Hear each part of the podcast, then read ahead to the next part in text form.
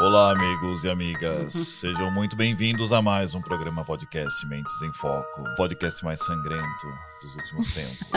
Ou estamos no nosso episódio especial. Que dia é hoje? Vocês que me ouvem, estamos na época do Dia das Bruxas. Uma época de terror e sangue, onde almas sombrias caminham pelos cantos e não se sabe para onde, o porquê, nem para quê. Para desvendarmos um pouco mais sobre esse clima de mistério tenebroso, trouxemos uma especialista, tão sombria quanto este programa. Olá, José, tudo bem? Olá, Ivan, tudo bem? No programa de hoje estaremos falando sobre a exploração de casos de crimes históricos. E para nos ajudar a desvendar esses mistérios, trouxemos Mayara Failassi. Olá. Olá, galera, tudo bem?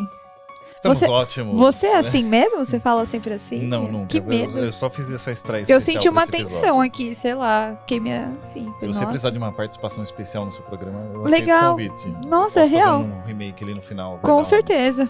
Posso caprichar um pouco mais até depois. Na performance, né? Pessoal, como sempre, estamos prontos para mais um programa. Eu sou o Ivan Jacomassi, host do programa, e sempre muito bem acompanhado da minha belíssima companheira, diva dos podcasts brasileiros, Josiane Freitas. Olá, Ivan. Olá, ouvintes. Estamos aqui para mais um episódio incrível, Incrível, magnífico. Magnífico. Só que desta vez, Especial para esse momento legal de Dia das Bruxas. Nada melhor do que um- uma pipoca, um- uma bebidinha. Nos acompanhe esse podcast no ar. como você já apresentou, estamos aqui hoje com a Mayara. Quem é a Mayara? Ela é escritora pela Flive, trabalha com histórias documentais sobre acontecimentos e fatos criminais, é escritora romancista de quatro títulos e autora de um best-seller na Amazon. Ela já esteve entre as mais vendidas, já foi a mais vendida Isso. da Amazon, tem praticamente meio milhão de livros já distribuídos. É, seja muito bem-vinda, Mayara. Obrigado por estar aqui com a gente hoje. Eu que agradeço o convite. E aí, Jô, graças a quem nós estamos no ar hoje? Estamos aqui graças ao nosso patrocinador Perfix Consultoria. Então, se você está pensando em estruturar o RH da sua empresa de forma estratégica, com foco em desenvolvimento de pessoas, a Perfix vai te ajudar. E também Nossa Casa Café, uma verdadeira experiência sensorial em cafés exclusivos. Acesse nossacasacafé.com.br. Bom, então vamos agora para a melhor parte do programa. Vamos! Nada melhor do que um excelente café para uma ótima prosa. Exato. NCC, a nossa experiência em café. Saúde. Saúde.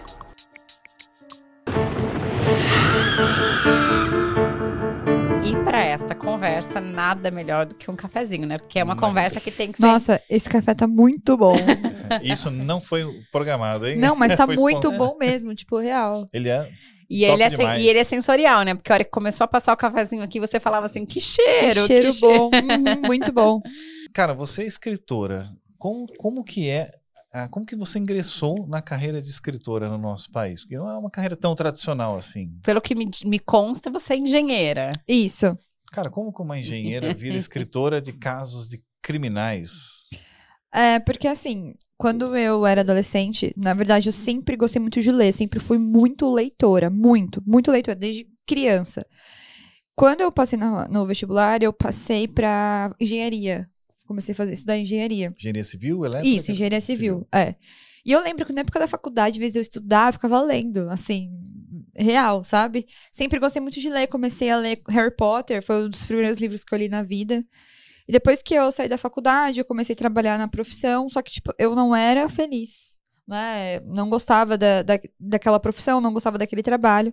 E eu comecei a escrever as minhas histórias a partir dali e, po- eh, e postar minhas histórias no Wattpad, que, pra quem não sabe, é uma rede social para escritores e leitores. Você que quer ser escritor, você pode publicar no Wattpad o seu livro de forma gratuita e as pessoas vão lá e lê de forma gratuita também, comentam, deixam likes. É tipo uma rede social para quem gosta de escrever e ler, né? Certo. E aí eu- Wattpad? Isso. Aí eu fui embora para os Estados Unidos na Califórnia, abandonei a profissão, fui, fui para Califórnia. E lá eu tive uma experiência legal de vida, fiquei lá por três anos. E quando eu voltei, eu não quis ingressar novamente na, na profissão. O que eu fiz? É, começou a pandemia, tipo, logo quando eu voltei já entrou a pandemia. Então eu já criei um Instagram, onde eu comecei a compartilhar minhas leituras. E o Instagram começou a crescer muito. E as pessoas começaram a me chamar, tipo, olha, quanto você cobra pra ler meu livro? Posso mandar meu livro pra você de presente? Isso e aquilo. Eu falei, nossa, gente, né? que tá acontecendo? E eu descobri que, tipo, sem ser uma influenciadora literária, poderia, além de me dar dinheiro, né? Eu iria conseguir ler bastante. E aí eu comecei como influenciadora literária. E aí, eu criei o canal no YouTube para falar sobre as minhas resenhas de livros. Inclusive, quem for nos meus vídeos mais antigos, vai ver lá que nos vídeos mais antigos do YouTube é só livro, entendeu? E aí, eu comecei a escrever nisso, em casa, tipo, na pandemia, e a Flive meio que fez um post lá no Instagram falando assim: é, quer ser um autor? Mande o seu original pra gente, vamos avaliar e fazer uma publicação. E eu falei, ah, por que não, né? E eu vi que muita gente, ah, mandei, mandei, mandei. Eu falei, ah, vou mandar o meu também. E, tipo, em questão de um dia, eles responderam e-mail falando que o meu livro era muito bom, que era um livro é, super comercial, que eu ia ter muito, bastante público para aquela, pra aquela publica, é, publicação. Enfim, é, foi um processo de três meses de trabalho editorial com aquele livro. Eu assinei um contrato, tipo, incrível com eles. É, eu, eu, sou uma escritora da casa, então as portas estão sempre abertas para as publicações que eu quero. E aí, em três meses, eu, eu publiquei o livro pela Flive e desde então começou a minha carreira como, como escritora, porque... Qual o nome do livro? O primeiro livro é O Mundo para Nós. Ele também ficou é, top 1 na Amazon. Todos os livros que eu publiquei ficou.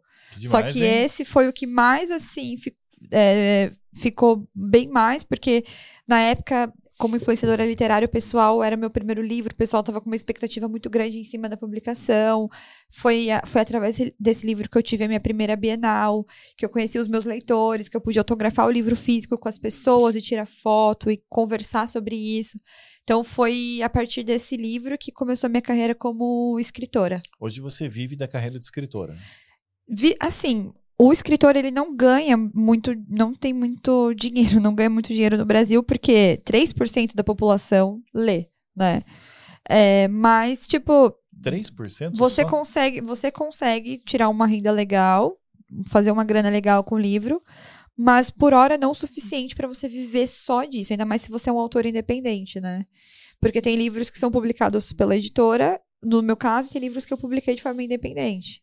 Então, quando às vezes eu publico de forma independente, eu consigo ganhar um dinheiro legal, porque eu mesma faço todo o processo de venda, de publicação de tudo. É 100% seu. É 100% meu. Com a editora, você tem um contrato ali que você tem que.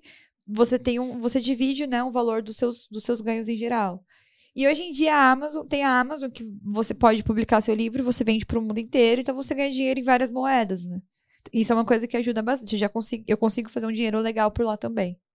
E, e você tem números muito bons, né? Você vê como o mercado literário precisa crescer muito no Brasil ainda, porque com meio milhão de exemplares já distribuídos, e você fala, olha, estou começando a ganhar uma grana, já deveria ter números financeiros muito expressivos. Nosso mercado ele ainda é muito É. pequeno financeiramente. É, no Brasil, infelizmente, essa, essa é a realidade. O escritor, para ele poder ganhar muito dinheiro com livro, ele tem que ter, tipo, milhões e milhões de, de livros é, vendidos.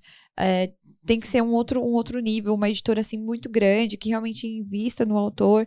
Então, assim, a escrita hoje, para a maioria dos autores, é por uma questão de eu gosto, então eu faço porque eu gosto. E por Entendeu? que o segmento criminal? Então, na época que eu era influenciadora literária, eu ganhei alguns livros da Dark Side Books e um, um específico que se chama Lady Killers. São 14 contos de 14 mulheres que eram assassinas em série, mas, tipo assim, mulheres de verdade. Então, tipo assim, a gente vê muito falar sobre assassino em série. É, você me surpreendeu agora 14 ainda. É. Eu não conhecia nenhuma. Eu Agora eu Então. sei que pelo menos 14 existem. Sim, não, tem muito mais. Só que pegou, tipo, as 14, ma- as 14 assassinas em séries, assim, mais, mais pesadas, assim, da história. E eles fizeram um livro contando a história dessas mulheres. E eu fiquei apaixonada pelo livro, comprei, ganhei o livro de presente e fiz a resenha no meu canal de um caso dos livros. Então, tipo, eu peguei, eu peguei o caso que mais me impactou e fiz o vídeo. E o vídeo foi muito bem, tipo, de engajamento, foi um vídeo, foi um, um- o vídeo que eu mais tive visualização na época. E as pessoas começaram a falar, Mai, por que, que você não fala sobre o- as, as outras histórias? Aí eu fui, peguei, li o livro de novo, falei, ah, vou selecionar aqui outros contos, né? E aí eu fui, eu comprei o, o livro de serial killers de homens. E eu fiz a resenha também, e o pessoal começou a pedir os casos que tinha nos livros. E eu sempre gostei de conteúdo criminal. Eu sou da época do Linha Direta. Então, Linha tipo, clássico, linha eu direta. assistia todos. Eu, eu na, na escola teve uma vez que a professora pediu um trabalho pra gente apresentar. Eu apresentei um caso criminal bizarra, levei um monte de foto do corpo de uma criança, sabe? Eu tinha 12 anos, uma coisa assim horrorosa. Impensável. A professora ficou traumatizada, sabe? Eu sempre gostei. Falei, cara, se eu, unir o útil ao agradável? Eu gosto desse tipo de conteúdo. Eu me interesso pela parte da investigação. Eu sou fascinada pela parte da investigação. As pessoas querem que eu fale sobre isso, pedem pra mim os vídeos falando sobre isso. Vou começar a criar conteúdos nesse, nessa pegada. E aí eu comecei a criar, fala- fazer um vídeo por semana, um vídeo a casa- cada 15 dias, porque eu queria falar sobre livro. E aí eu postei um vídeo no TikTok falando sobre um caso e o vídeo viralizou. Tipo, deu milhões de, de visualizações, tipo, milhões de visualizações. Eu, eu cheguei, eu lembro que nesse dia eu olhava meu celular, sabe quando aparece aquelas notificações que você fala assim, gente, meu Deus, o que tá acontecendo? É muita gente. E as pessoas começaram a vir seguir, seguir, seguir. E eu falei, e agora? Agora eu tenho que continuar com o conteúdo, né? Sim. As pessoas, as pessoas Tem querem que assistir. onda ali. É, que foi um caso bem, bem pesado. E aí eu fiz o vídeo pro canal e todo mundo, vim pelo vídeo do TikTok, vim pelo vídeo do TikTok, vim pelo vídeo do TikTok. E aí o canal começou a monetizar. Falei, ah, pronto, tá bom. Achei minha vocação.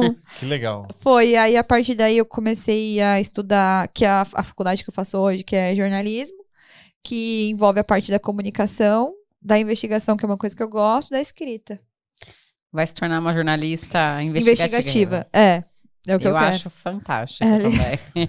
Detetive, né? Uma é, coisa... porque eu também sou apaixonada por essa questão da, da investigação, né? Eu não Aquela sei personagem se... que você gosta, a Carmen Sandiego, ela é, uma É. jornalista investigativa? Não, Não? ela é... Na verdade, ela não... Ela Você é... gostava, você falou da sua época de É que eu assistia Carmen Sandiego. né? Ela é, mas ela investiga, não é um lance assim? Não, ela O que é ela a vilã, né? Ela é a que some. Ah, ela, é, ela, é, ela é uma daquelas 14 ali? ela é uma das 14. É cada história bizarra nesse livro, meu filho, que você não acredita. Então vamos dar um aperitivinho aqui com essa pra gente com uma história interessante pra compartilhar. A primeira serial killer da história da humanidade se chamava Elizabeth Bathory. Ela ficou co- conhecida como a, Condessa Sangrenta e matou mais de 600 pessoas. Mais de 600? É, ela, Ela matava. ela. Ela era condessa mesmo. Isso. Ela era condessa de uma família aristo- aristocrata muito rica. O marido era um príncipe e estava sempre nas guerras. Então, o que acontece? Ela tinha muitos escravos, né? Muitos camponeses, muitos escravos na casa dela. E ela tratava todos assim muito mal. Tipo, muito mal. Então, qualquer motivo dentro da casa dela era um motivo pra ela torturar uma pessoa. Então, ela, tipo assim, se o, o- esse negócio tá aqui. Ah, tá aqui assim, então beleza. Pegava um alicate e arrancava um dedo. Você entendeu? Deixava as pessoas sem comer e aí as pessoas começavam a, a morrer de fome ou porque eram torturadas. E ela deixava o corpo lá, no quintal, no porão, sabe? E todas eram mulheres, né? E na época falavam que era por conta da. que ela tinha um certo fetiche sexual por conta disso, por serem mulheres, e ela era casada com um homem, e era outra época, entendeu? Tipo, nossa, muitos anos atrás mesmo.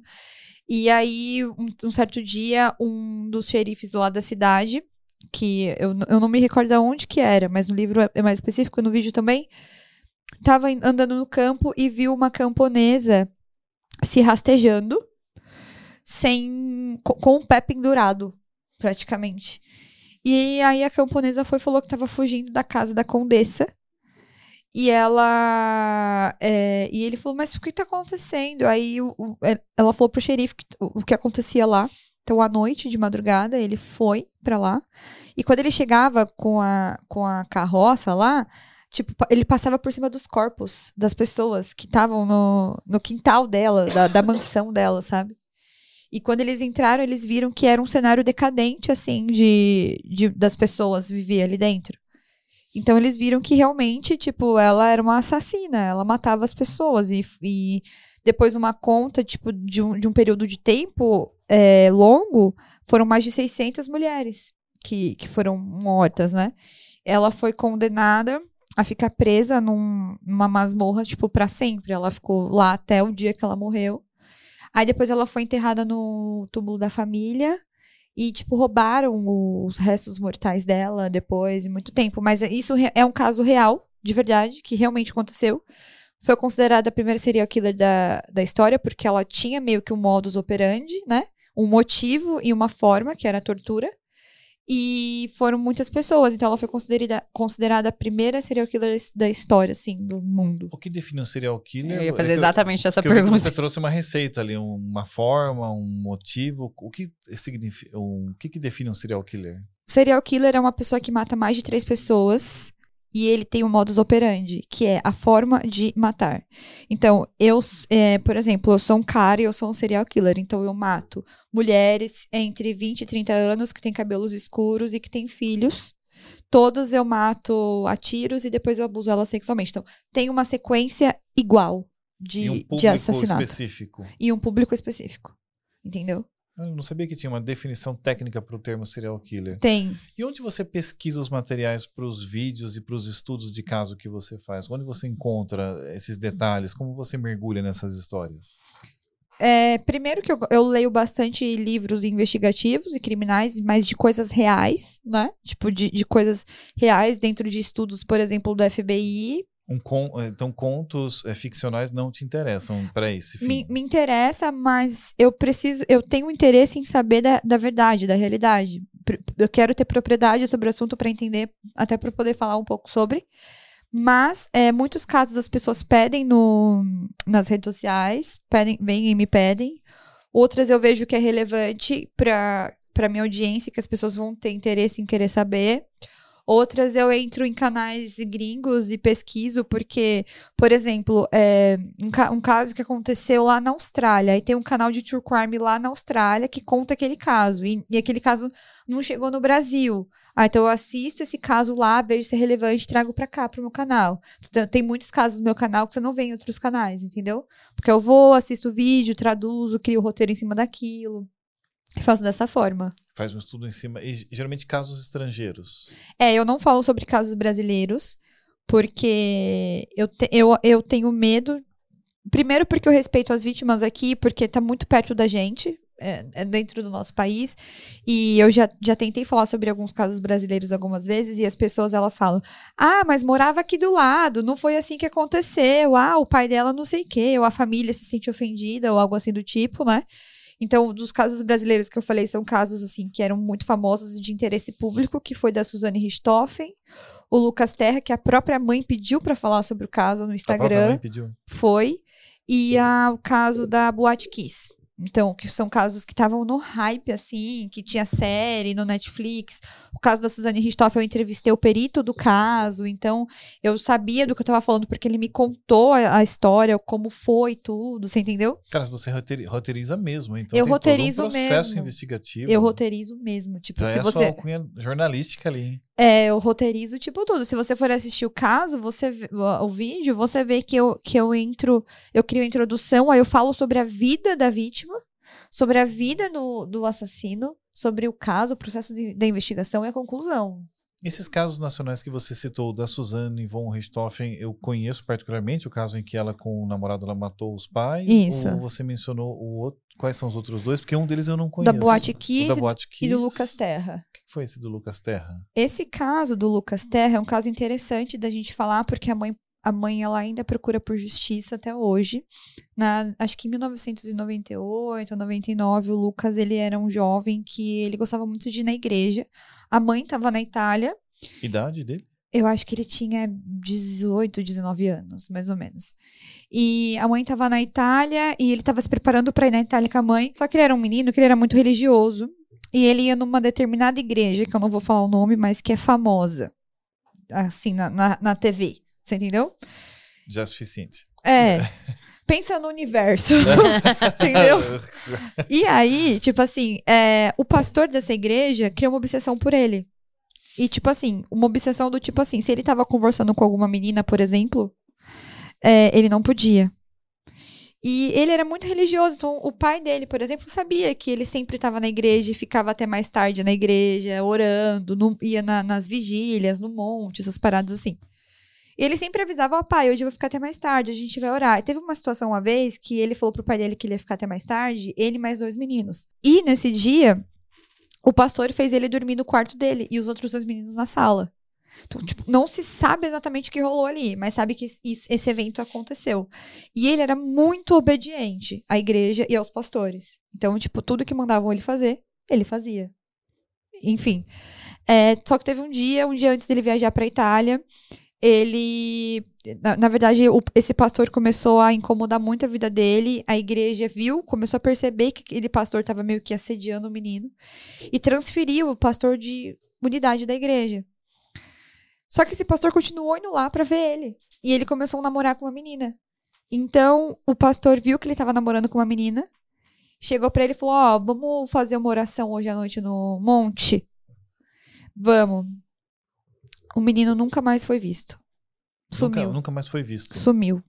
Depois de uma semana, encontraram restos carbonizados do corpo dele no meio do matagal.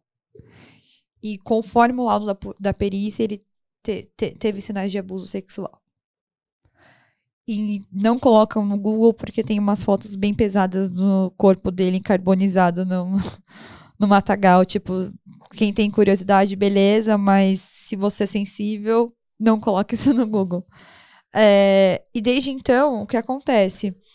A gente está falando de uma denominação religiosa muito grande e de um menino aleatório. Você entendeu? Uhum. E desde então a mãe pede por justiça em relação a esse caso, para que eles possam ser julgados e que a justiça seja feita em cima disso mesmo, faltando muitos anos. Então é uma parada assim muito mais grande do que a gente imagina, muito mais perigosa também do que a gente imagina. E eu nem nem toquei, nem citei nomes de ninguém no vídeo. Não citei nomes de denominação religiosa nenhuma. Eu só dei ênfase para a vida dele e para o caso em si, né? E que ainda tá na justiça, mas O caso ainda não está concluído. não. Tipo, sabem quem foi que fez, mas a justiça. Mas é o que eu falei: envolve dinheiro, envolve uma denominação religiosa muito grande, envolve muita coisa. Oi, velho. É, a gente tava, não é? A gente tava conversando esses dias sobre o número de casos julgados. Sim, a gente trouxe sim. um, um- Eu, eu assisti um podcast sobre segurança pública. E aí eles estavam de- debatendo um pouco o nível de eficiência do nosso sistema policial, eh, judicial, etc. E o cara trouxe um número lá que, segundo as estatísticas deles, e ele pegou assim números básicos só para fazer uma comparação entre o número de boletins de ocorrência registrados versus o quanto eles se convertem em processos efetivos versus o quanto esses processos acabam sendo concluídos. Sem precisar fazer uma, numa conta de papel de pão, ele chegou à conclusão de que no, no Brasil menos de 1% dos crimes recebem punição efetiva. né? Uhum. E ele faz a seguinte colocação: ele fala, olha, que tipo de empreendimento. é, se eu chegar para você e falar, olha, vamos montar um negócio, vamos, tem 99% de chance de dar certo e 1% de chance de dar errado. Você vai falar, pô, tá ótima essa probabilidade. Então, nosso sistema ele, ele, ele funciona como um incentivo muito forte a você praticar um, um ato delituoso, porque a grande verdade é que, na maioria das vezes, passa. É, e dentro desse caso, quando envolve dinheiro, envolve poderes e pessoas poderosas, né? E uma mãe que só quer justiça por um filho. Tipo, ela poderia desistir, mas é que nem o caso da Daniela Pérez. A, a mãe da Daniela Pérez, ela queria a justiça, mudança de lei, ela conseguiu fazer isso, mas na época ela era uma pessoa famosa, que se tratava de outra pessoa famosa, que era uma pessoa que estava no auge da carreira, então era uma situação. Agora, no caso do Lucas Terra, por mais que seja um caso que muitas pessoas conheçam, porque já faz o quê? 20 anos, mais ou menos, é, ela ainda é uma pessoa que, que você olha na internet e fala, poxa, coitada, a gente vê que ela tá sofrendo e que ela quer isso. É uma, uma- o objetivo de vida dela é justiça pelo filho, entendeu? Essa semana aqui eu vi um caso no. Um, corte, na verdade. Parece coincidência, né? As coisas começam a rondar, mas um corte de um caso, se eu não me engano, não, não me lembro agora se é na Rússia, na Ucrânia, mas também década de 70, algo assim. É uma mulher que a, a filhinha dela de 4 anos foi sequestrada, estuprada e, e morta por um, um homem do, do bairro ali. O cara foi Uhum. preso. Só que por conta de uma que- série de questões, ele, o cara ia acabar saindo. Né? O é o que, e, aí o vi, eu vi o vídeo, mostrou. Ela foi no tribunal, ele estava sentado. Ela ali- atirou nele. Ela sacou a arma e descarregou o pente. E assim, o engraçado é que a eh, o que me chamou a atenção no Reação vídeo. dela. Ela pegou, descarregou, mas a cara dela não era nem de que alguém, alguém que estava feliz. Ela estava simplesmente fazendo algo. Sim. E ela foi condenada, você sabe, né? E, o que me chamou a atenção é que a- os policiais em volta dela, tipo, eles esperaram ela descarregar o pente, daí eles pegaram, tiraram a arma. Não foi aquela coisa, ai meu Deus, ela tá tirando. Tiraram a arma dela de boa, ela nem ofereceu resistência e. Tipo, era uma coisa assim que parece que tava todo mundo em consenso ali do que tava acontecendo. Sim, E aí sim. ela foi condenada. Foi, porque ela, ela matou uma pessoa, né? Independente de qualquer coisa. Ela matou uma pessoa, então ela foi condenada. É, eu, eu vi esse vídeo Você também. viu também? Vi, É, vi esse tá- vídeo. tava, tava super em alta. Na verdade, o "Meu, pessoal me mandou, falou, ah, fala sobre esse caso aqui. Eu falei, ah, vou, vou pesquisar sobre tá, esse na- caso tá no seu falar. checklist aí, talvez, Tá. para o futuro? É Tá. um caso interessante. Uhum. Quando sair, você dá um toque pra gente. Que Eu mando Mas a gente assim. tá falando sobre Halloween, né? O nosso tema aqui é Halloween. Eu quero casos vamos botar sobrenaturais. abóboras. Agora tá ficando mais. Tá subindo a energia sobrenatural do negócio aqui É, agora. Ah, vai falar que você estuda casos sobrenaturais também. Ah, e o pessoal pede, né? Nossa. Você tem algum caso quente aí pra compartilhar, pra fazer a audiência não dormir essa noite sem, sem fechar a janela muito bem? Tenho. Ga- Halloween? Halloween puro. Tá. Daquele- Primeiro, é, esse mês de outubro eu tive. nós- hoje é dia de Halloween, mas no mês de outubro eu tive especial de Halloween. Então, tipo, pra quem gosta de casos sobrenaturais, vão lá no, no estante de mistérios que tem casos sobre Halloween e sobre espíritos todo mês. Estante de mistérios? Isso. Legal, vale a pena. Sim. É um caso sobre um caso bizarro que envolve sobrenatural, é um caso que eu sempre falo, e é um caso conhecido também é, sobre o Horror em Amityville, que é um filme, né? Só que esse filme, ele foi inspirado numa história de verdade, conta a história do Ronald DeFeo. Ele era um jovem de mais de 30 anos de idade, que morava com os pais, enfim, ele era o irmão mais velho. E aí, em 1974, ele apareceu no bar todo ensanguentado e falou assim: entraram na minha casa e mataram minha família. Eu já tô ficando arrepiado aqui já. Aí ele, o, o pessoal do bar falou: como assim? Ligam pra polícia porque mataram minha família. Aí o pessoal foi lá, chamou a polícia, a família inteira dele tava morta, assim, as- os irmãos, as irmãs, o pai e a mãe, tipo, com um tiro de uma espingarda. A polícia falou assim: tá, mas não mataram você? Por quê, né? Tipo, mataram a sua família inteira e você tá vivo, de boas, né? Ah, Aí ele falou: é, porque eu consegui escapar, tentei salvar minha família, consegui escapar, mas não deu certo e tal. E aí levaram ele pra polícia pra tirar depoimento. Ele continuou naquele dia com, aquele, com essa história bizarra, mas no dia seguinte ele foi e falou: Eu matei minha família. Porque todos os dias, três horas da manhã, um demônio vinha no meu ouvido e falava: Se você não matar sua família, eu vou te matar. Ai, ah lá, começou lá. começou. É, é, como é que é o nome? Igor? É. É. Gente, pelo amor de Deus, tá, senhor? Coisa horrível. Ô, peraí, produção, pelo amor de vocês matam a gente do coração. É, assim. não faz isso, pelo amor de Deus. Segura eu sou- a onda. Eu sou uma fraude, gente. Eu falo disso, mas eu tenho medo. Mas Já que a gente vai perder a entrevistada, ela vai sair correndo. É. Vamos ter que sustentar Eu ia fazer o essa pergunta. aqui. Como é que você lida com contato diário com essa, com esse, porque, como você disse, você falou uma hora aí. Você dorme embaixo de três cobertas. Não, agora ali, não tenho mais medo, não. noite. Não tem nada, nem um pouquinho assim? Agora não mais. É, mas eu- ela falou assim, quem é sensível não, não acesse, né? E quer queira ou quer não, todos nós temos a nossa parte de sensibilidade. Agora eu não tenho mais. Agora eu não tenho mais medo, não. Agora eu tô de E o que mudou pra você não ter mais medo? Eu acho que, tipo, eu, eu sempre fui encarando. Tipo, ai, nossa, deixa eu ver, vai. Ah, nossa, tá bom. Deixa eu ver de novo, Eu vai. pensei que ele ia falar, é porque eu fiz um pacto. É. Agora eu não tenho mais medo. Não, eu sou uma pessoa. Hoje eu sou mais de boa. Esse lance de, de espírito, demônios. Tipo, ah, você não tem medo de alguém vir te assombrar? Eu falo, pô, cara, três horas da manhã você vai vir me assombrar, eu tô cansada.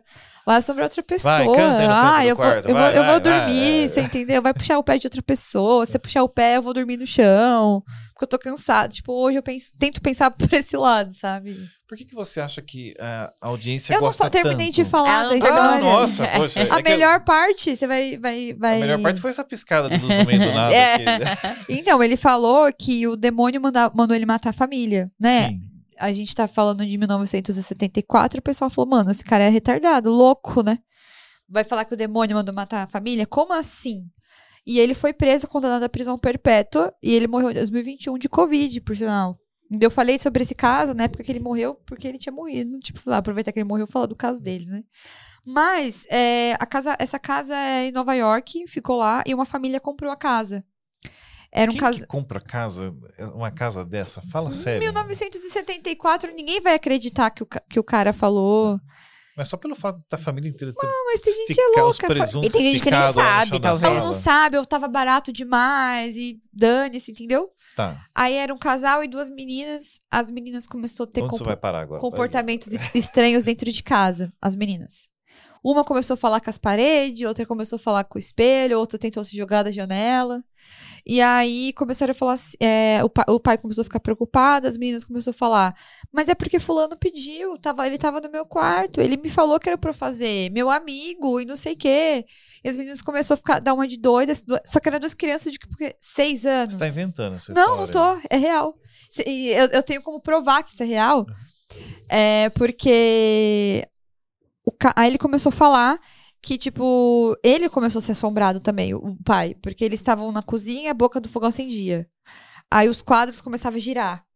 Aí Você eles. sabe que em Amparo tem uma fazenda que tem essa. Não sei, não, é, eu não pretendo saber. Ele só, pe- Parou! ele só pegou as coisas, as duas É. meninas entrou A no outra, carro e fugiu. dos dois lá, pronto. Duas, cada uma. Você não, sabia? ele só fugiu. Ele só fugiu. Ele, Ele só fugiu? pegou e É. fugiu. E aí ficou conhecida como uma casa mal assombrada. Aí eu te- tem o casal que se chama Ed e Lorraine Howard. Eu não sei se vocês já ouviram falar. Não. É um casal que é o- são os maiores especialistas em demônios, possessões demoníacas, entidades. Tem um monte de livros. Eles que prenderam a Annabelle, a boneca Annabelle no museu. Eles que, tipo, Eu quero ouvir essa boneca Annabelle, que eu não conheço essa história. Você a conhece? história da Annabelle. A boneca, Nós não somos, pelo jeito, nós não somos. Não, aqui você, você tá Não, mas falando é porque, tipo, as virgens no puteiro. aqui, né? É porque, tipo assim, ele- é- são livros, né? E eles foram nessa casa pra fazer análise. E eles falaram, ah, de acordo com é, a, informação deles, é a casa que mais tinha demônios e possessões demoníacas. E eles tiraram uma foto e saiu um demônio numa foto que tem na internet, que é de um menino, uma criança olhando pra eles. É, qual que é o nome da, da- da- Ah, não vou procurar, senão eu não vou dormir essa noite. É, É bem. Daqui a pouco pisca de novo essa luz. é, aí, depois, se você quiser, você pesquisa. Mas, tipo, é só uma criança, tipo, preta, assim, com o olho branco olhando pra eles. Só assim. isso. É, aí a casa É. foi demolida, né? Obrigada, Felizmente, senhor. é, obrigado à empresa de demolição. É. E ele ficou preso pra sempre. Só que, tipo assim, qual que é o lance? Se, um- se pessoas que estudam sobre demônios realmente comprovou a presença, então ele falava a verdade. Entendeu? Então, Nossa, é. então, tipo assim, ele ficou preso a vida inteira, o pessoal achando que ele era uma pessoa louca, mas realmente tinha ali uma parada religiosa dentro da casa, E entendeu? o que que é essa boneca Annabelle? Você já ouviu falar do filme Annabelle, né? Nossa, de, assim, de cabeça. Sério que você nunca ouviu falar do filme Annabelle? Aí fica Filme- difícil, aí fica Cara, difícil, né, amigo? Filme. É como é? Annabelle. Vamos ver aqui. Ó, colo- colocar aí imagens. Vamos ver. Ó, essa é a Nossa, boneca. que- Agora essa- coloca a Annabelle da vida real. Ana- Lá, Onde? no, na- no campo de busca. Oh. Annabelle da vida real. ok. Ela tá presa dentro de um. Aqui, ó. Ela tá presa dentro Essa de aqui? uma, é, de uma redoma de vidro. É. Nossa, tá, esse negócio é punk para caralho. É. Tá, conta a história dessa boneca aí, vai. A, a história da, da Annabelle eu nunca contei. Quantas pessoas ela matou? Cara, ela só era uma boneca que ela assombrava, tipo, a, as crianças. Era uma, uma menina que tinha boneca e. Enfim, você tem certeza que você quer que eu fale disso? Eu quero. Tá. Agora fala, agora. É que tem uma criança aqui, gente. Deixa Ah, a boneca mas- pra lá. Então, olha, você. Eu acho que o lance da boneca é melhor você. Eu vou fazer um vídeo e eu te mando. dá muito medo esse negócio. É, só, só de então. você- Então, desnecessário. Ah, Ela. gente, a gente tem uma criança aqui, eu não tenho quem como falar da quem vai boneca. pedir abrigo essa noite sou eu, não vai ser a criança. Vai lá dormir no quarto da filha. Filha, eu vou dormir aqui no colchãozinho. é, deixa o papai dormir embaixo da sua cama. Não, pior, né? tem um negócio Embaixo da minha cama, não, né? vai que. É. Tá, e por que, que você acha que as pessoas têm tanto fascínio por esse mundo criminal? Mas as- você diz as pessoas que se interessam em assistir esses vídeos. É, as mas eu acho que a população tem um fascínio. Ou as pessoas de, que de matam, forma... tô brincando. de, de- forma geral, a população tem um interesse por isso. Esse é um tema que, que dá muita liga, né? É, existe algumas, alguns estudos é, psicológicos lá, da psicologia e tal, que falam sobre isso. Uma vez eu perguntei para uma profissional e ela falou assim que as pessoas elas se interessam muito por isso, porque é uma coisa que tá longe da realidade delas. Entendeu? Então, tipo, é uma coisa que tá longe da sua realidade como pessoa.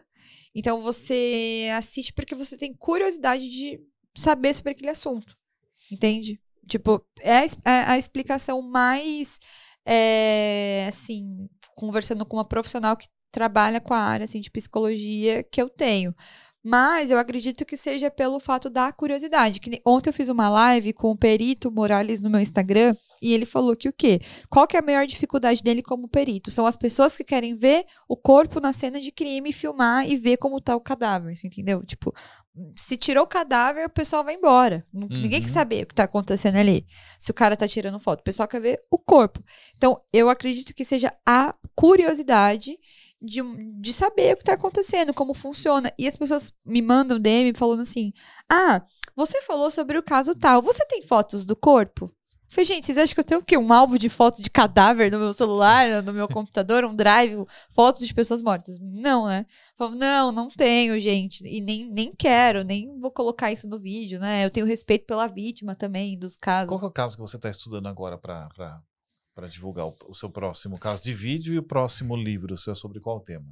Então, de caso criminal, é, eu, eu, foquei muito nos casos de Halloween, né? No, nesse mês de outubro. Então, eu estudei só casos que envolvia que aconteceram coisas bizarras em Halloween, casos sobrenaturais.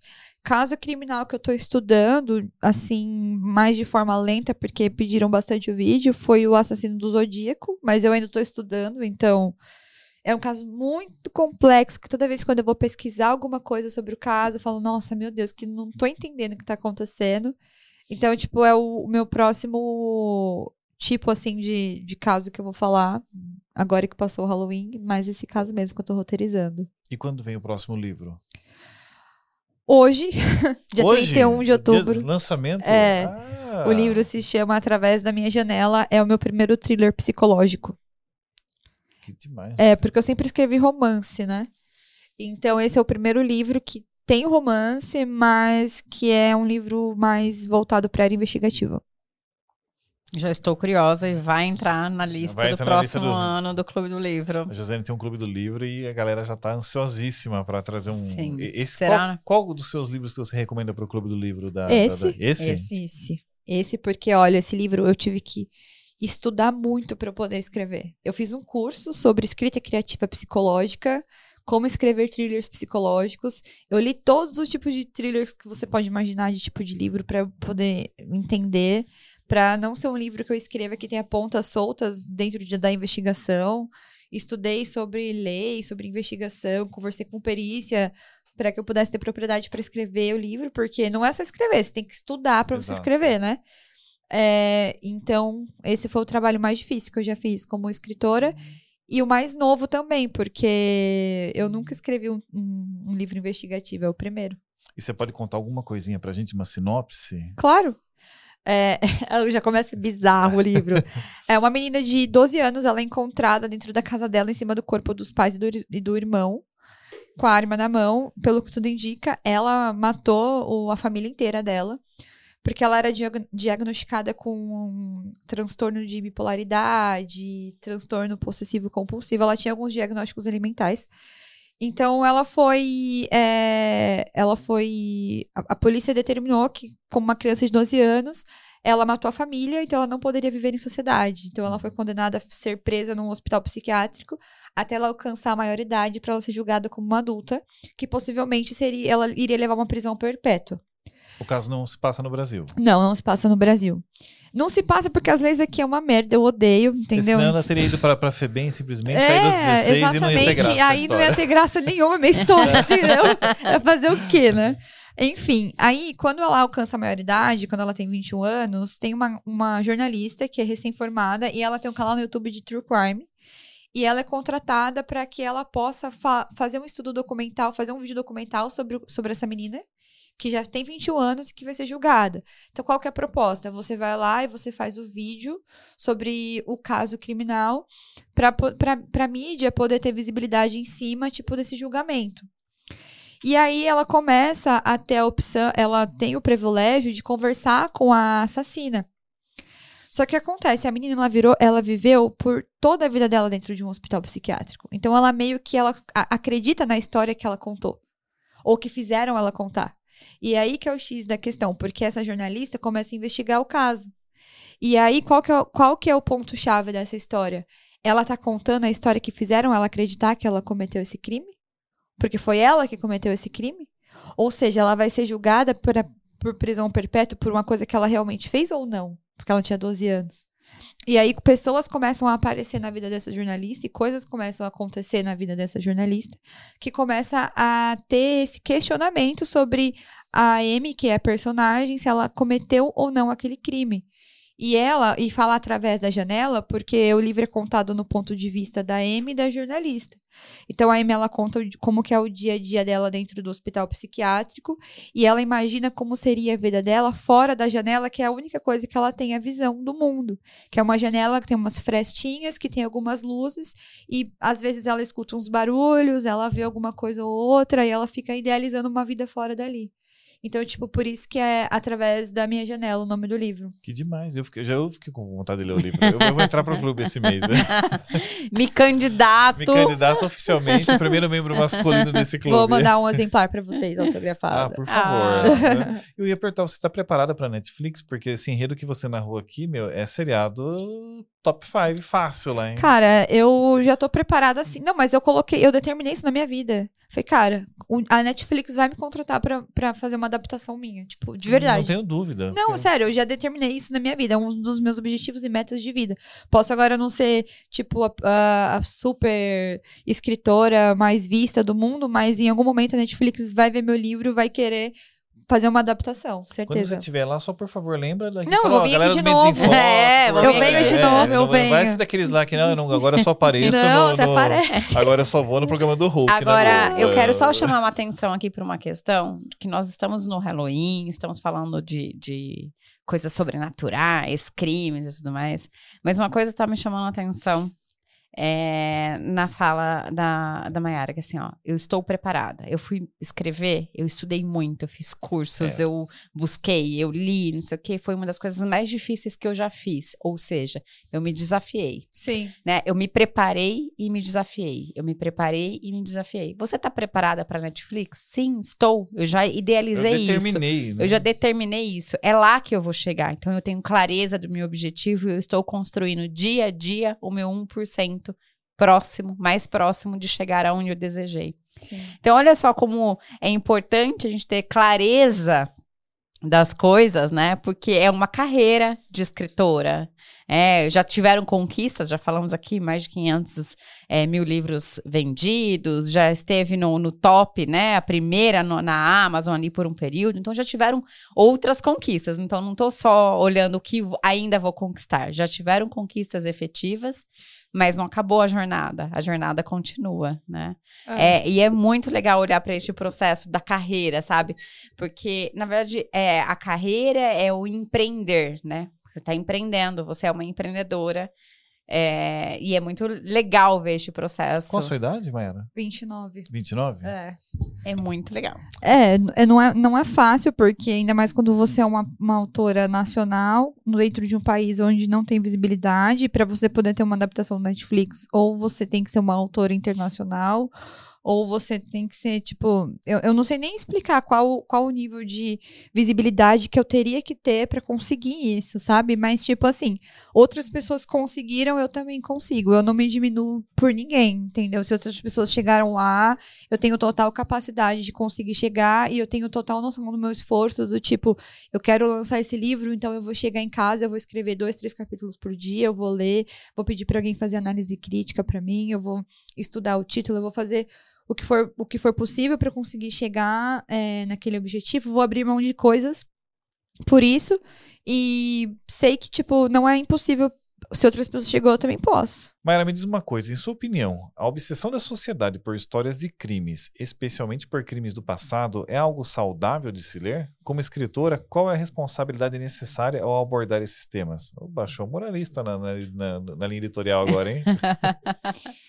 É, eu acho que é um conteúdo, sim, é, interessante para as pessoas assistirem, porque hoje em dia a gente vê a nossa sociedade, as mulheres hoje em dia elas sofrem muito com assédio, é, várias, várias coisas assim absurdas, e quando você estuda casos criminais de 70, 80, 90, você vê que isso é uma coisa que sempre aconteceu casos com crianças, coisas que sempre aconteceram. Então, qual que é o meu objetivo? Sempre no final de cada caso deixar uma mensagem de algo, de alguma coisa para você tomar cuidado, para você ver aquilo com outros olhos, para você enxergar. Então, não é uma questão de você, você ser sensacionalista e mostrar a foto de um cadáver. É uma questão de você ver que ele era uma pessoa que tinha uma história, que tinha um sonho, e que aquela história, aquele sonho foi vetado por algum motivo que talvez pudesse ter sido evitado. Se, se a história daquela pessoa, ah, ela morreu, ela tinha 18 anos ou 6 anos de idade, não, não importa, a história dela foi até os 6 anos de idade.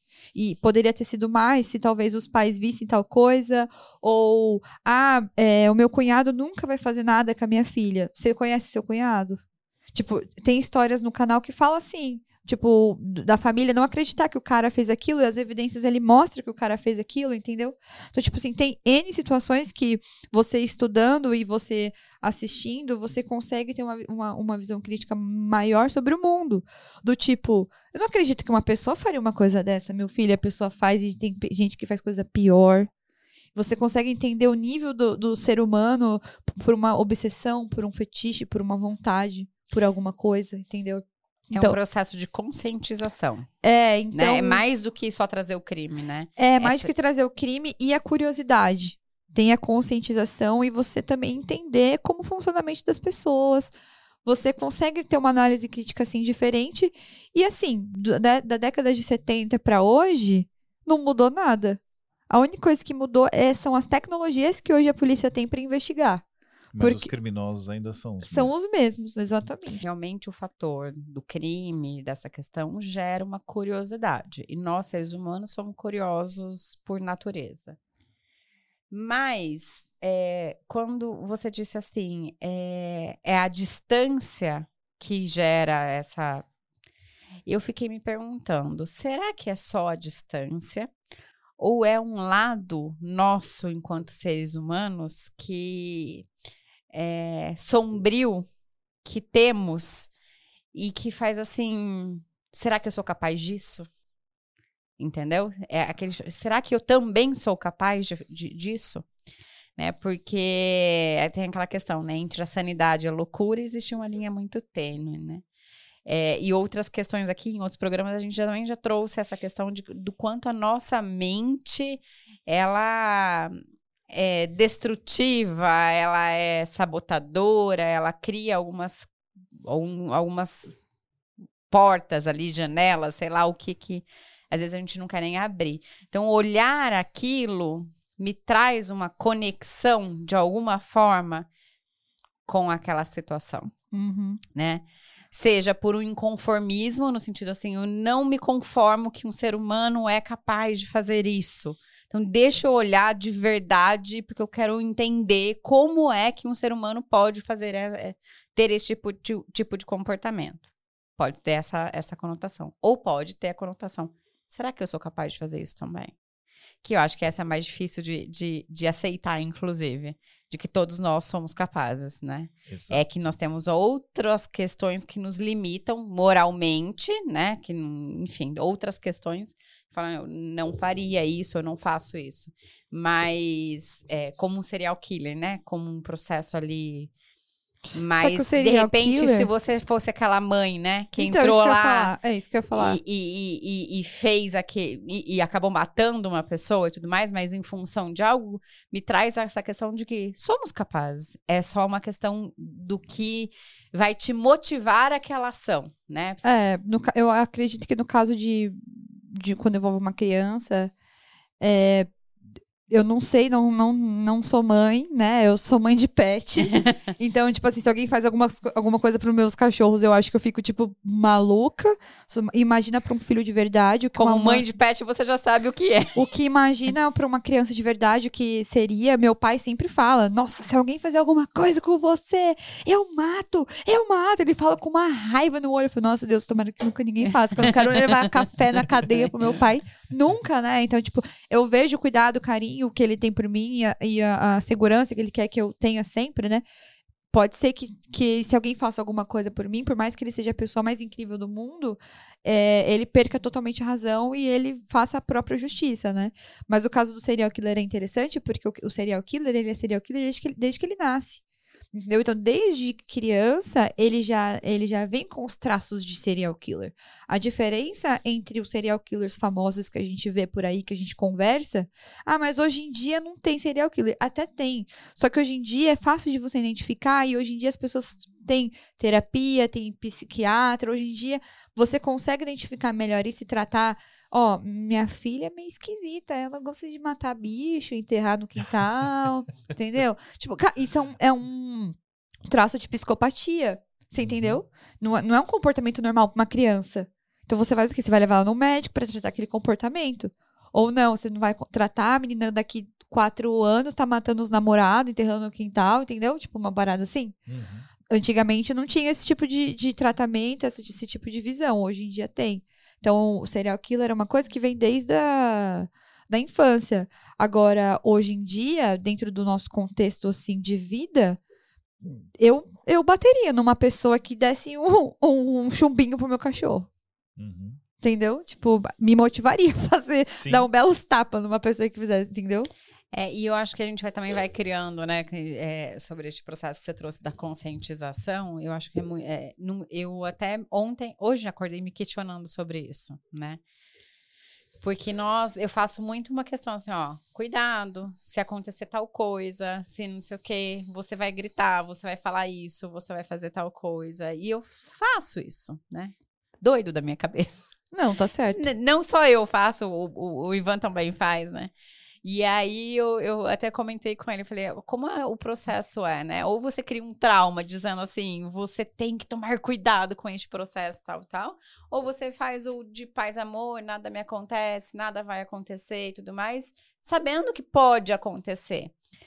Então, é, é complicado para é, nós. É, difícil, é, é difícil isso. É, eu, eu estudo muito casos de mulheres que são abusadas e por uma, uma motivo que eu não entendo são os casos que mais têm visibilidade no canal. É, quando eu, eu cresci, era adolescente e depois que eu saí da faculdade, é, eu nunca tive esse. Nunca, nunca meio que teve muito essa conversa sobre assédio comigo, mas eu acredito que é porque era outra época também diferente de hoje, que você tem, você tem mais abertura de conversar sobre isso com seus filhos, né? Naquela época, não. Eu cresci numa família é, dentro de uma doutrina religiosa, então era outro assunto. E se tem uma coisa que eu sofri muito quando eu estava na época da faculdade, meu primeiro trabalho como projetista, eu era a única menina, na época menina, foi passar sofrer por assédio. Que hoje eu lembro de coisas que as pessoas faziam comigo eu falava, meu Deus do céu, como que eu deixava? Que se alguém fizesse comigo hoje, leva um soco na cara, você entendeu? Não, aqui não, você não vai me assediar, você não, você não encosta em mim. Você tira a mão de mim agora. Entendeu? Meu pai, tipo, eu, eu tenho um spray de pimenta na bolsa, que eu pego muito Uber. Eu deixo, eu cego o Uber, eu deixo ele lá, jogo ele pra fora e vou embora com o carro dele, entendeu? é, hoje, hoje eu, eu tenho, tipo, eu sou muito esperta e eu tô atenta a todas as coisas. As pessoas falam assim para mim, às vezes eu tô, tô, conversando com uma pessoa lá. Ah, você, você quer sair comigo? Ah, mas mano, tem que esperar, porque, mano, você vai que você é uma pessoa louca. Ah, você tá vendo muito true crime. É, você viu o caso da menina que foi pro encontro do Tinder e morreu? Você viu o caso da menina que entrou no Uber errado? Se a, eu, eu, não pego Uber com mais, com Uber com menos de mil corridas, com não sei quantas vezes. Eu sou totalmente paranoica, real hoje. Só que quando eu era adolescente, eu jovem, eu não era. E eu passei por assédio, sofri assédio. E eu nunca falei para ninguém. Então é importante falar. É, é, importante, é falar. importante falar. E eu falo para elas: nós não somos de São Paulo, né? Então, quando a gente vem gravar, a gente fica no Airbnb, num hotel, não sei o que e tal. E aí falam, vocês vão descer, vocês não podem passar daqui para lá. Se alguém chegar perto de vocês, vocês não falam que estão sozinhas, que não é. é. Eu vou narrando todo um eu, processo. Eu sou pior, que eu falo, olha, se chegar meio perto, começar, começa, grita, grita. grita, grita. Sai correndo, dá de louca, é. dá uma de louca. É, mas aqui é assim mesmo, gente. Em, to, em todo lugar. Eu tenho muito. Às vezes eu, eu gosto muito de sair para dançar. E a gente sabe que tem muita gente maldosa. E eu não sou, não, não bebo, então eu fico a noite inteira só na garrafinha de água. Mas eu vejo as meninas que bebem e as situações decadentes que essas meninas ficam na rua, nos lugares, e eu fico, meu Deus do céu, se alguém vir fazer alguma coisa com essas meninas, elas precisam assistir meus vídeos no meu canal. Porque se elas souberem que as pessoas são capazes de fazer no mundo, sabe? Elas jamais iriam se colocar numa situação dessa na vida. É assim. Então é um processo de conscientização. Tá? Sim. É muito mais do que curiosidade, é muito mais do que sim, simplesmente, né? Não é simples. Mas é, é assim, é quase que uma questão de respeito pelas vidas que se perderam Sim. em função deste processo. É uma vida que foi, mas que deixou para nós um- uma aprendizagem. Sim. E a gente tem direito e o dever de aprender com isso a partir de um processo de conscientização. Então, Isso. parabéns pelo trabalho que Obrigada. você está realizando. Parabéns Obrigada. pelo seu sucesso, pelo seu trabalho. Obrigada. Excepcional. E muito, muito, muito obrigada por compartilhar conosco e como é que o pessoal te encontra. Já falamos aqui um pouquinho, mas vamos reforçar. É, no Instagram, eu falo sobre casos criminais lá no Instagram. Faz, fa- fa- é, coloco alguns vídeos lá. Maiara Failace. No TikTok tá como Maiara Failace também. E no YouTube tá como Estante de, Estante de Mistérios. É, aí tá, você coloca lá ou Maiara Failace ou Estante de Mistérios, já aparece direto lá o meu canal.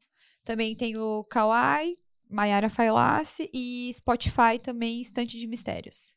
E você já sabe, hoje tem livro novo. Tem. Lançamento de livro novo. Hoje tem.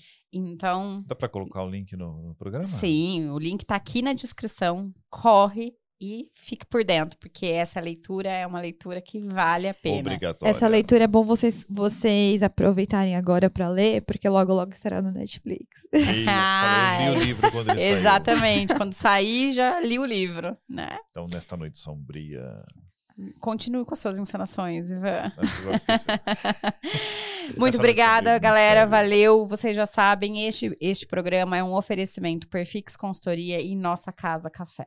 Valeu, muito obrigada Obrigada, e até gente. o próximo episódio. Obrigado a todos. Obrigado, Até Ivan. uma próxima. Valeu!